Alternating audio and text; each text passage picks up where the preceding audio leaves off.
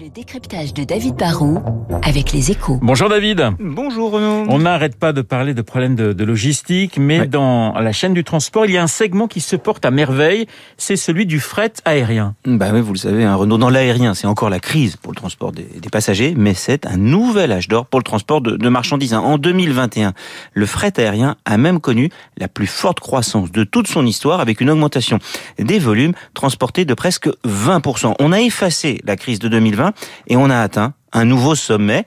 Et pour beaucoup de compagnies aériennes, hein, le transport de passagers reste un foyer de perte, alors que le transport de marchandises n'a jamais, jamais été aussi rentable. Alors comment s'explique cette euh, situation? Alors bah déjà, vous le savez, hein, les marchandises ayant un peu moins le Covid que les personnes, les frontières sont restées beaucoup plus fermées pour les humains que pour les biens. hein. Le commerce mondial voyage presque comme avant. Il y a une demande, mais comme il y a aussi de vrais blocages sur le front des transports, ça peut aider le fret. hein. La route est pénalisée par le manque de chauffeurs un peu partout dans le monde, et les bateaux cargo manquent eux de containers et de dockers. hein. Le système est grippé, les prix ont flambé, et du coup, bah, un transport en avion cargo, ça reste souvent la seule solution, surtout que pour certains biens, on n'a pas eu trop le choix, hein, comme les vaccins ou le matériel médical qu'il fallait bien faire voyager.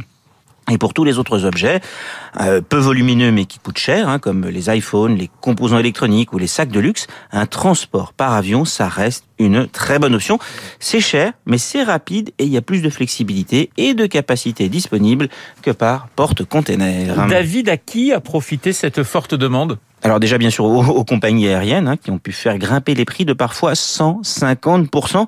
Pour une raison, hein, la demande explose mais l'offre reste un petit peu contrainte car comme on transporte moins de passagers, bah, il y a moins d'avions de vol mixte, vous savez, passagers avec le fret dans une partie de la soute à côté des bagages. Il faut se rabattre souvent du coup sur des vols 100% cargo, mais ça, ça ne représentait avant la crise que la moitié de l'offre de fret. hein. Les, les autres gagnants, ce sont Airbus et Boeing, bien sûr. Airbus qui a souffert dans les gros porteurs avec l'échec qui nous a tous rendu un peu tristes de l'A380, est en train d'obtenir une forme de revanche avec euh, la version cargo de son nouvel avion, l'A350, dont les ventes s'envolent.